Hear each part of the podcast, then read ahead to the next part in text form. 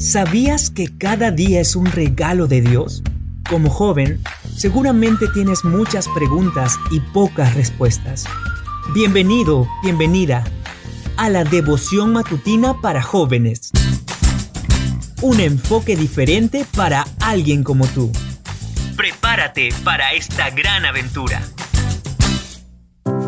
Sin lugar a dudas, Dios nos ama tanto que nos permite abrir nuestros ojos a una nueva mañana y qué bendición estar contigo en este día. Bienvenidos una vez más a la devoción matutina para jóvenes, que hoy nos trae como título Un Salvador de lo más normal. El texto bíblico lo encontramos en el libro de Lucas capítulo 7 verso 34 que dice, Vino el Hijo del Hombre que come y bebe y decís, Este es un hombre comilón y bebedor de vino, amigo de publicanos y de pecadores. El 12 de enero de 2007, en el metro de Washington, Joshua Bell, uno de los mejores violinistas contemporáneos, se puso una gorra de béisbol y comenzó a tocar. En sus manos tenía un Stradivarius de 1713 valorado en 3.5 millones de dólares, y las piezas que ejecutó eran de las más complejas que jamás se hayan escrito para el violín.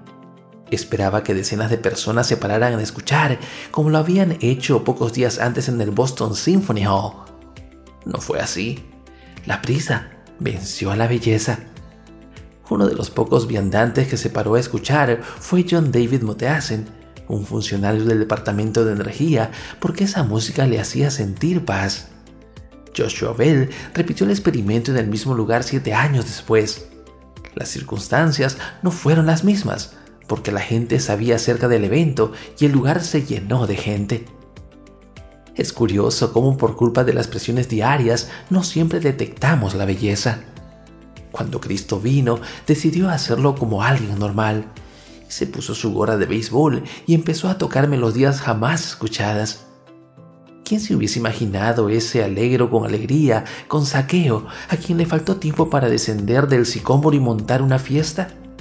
O ese scherzo con diversión con la mujer samaritana, un divertimiento que acabó con conversión, o ese giocoso con juego cuando abrazaba y volvía a abrazar a los niños, o ese vivace con vida con la resurrección de Lázaro, y sobre todo ese pasionato con pasión de la muerte de la cruz.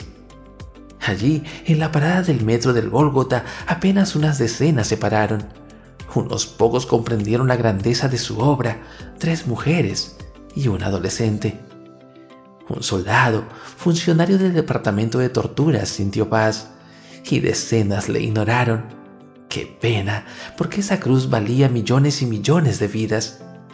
Quizá nuestro Salvador era demasiado normal, demasiado parecido al ser humano, como para que comprendiéramos su belleza.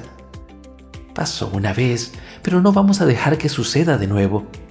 El compromiso, la alianza del pueblo, es la de que todo el mundo se entere de que Jesús vuelve a dar el concierto de la historia. Le van a acompañar en miariadas de ángeles con sus trompetas y nosotros tenemos que participar en el coro. No consientas que nadie pierda la oportunidad de estar presente apreciando su inmensidad. Permíteles que conozcan lo bello. Coméntaselo a todos, porque Cristo vuelve. Así es, querido amigo, Cristo viene y viene pronto. Comparte con todos la noticia y que juntos podamos ver a nuestro Dios en las nubes. Que Dios te bendiga y nos vemos mañana.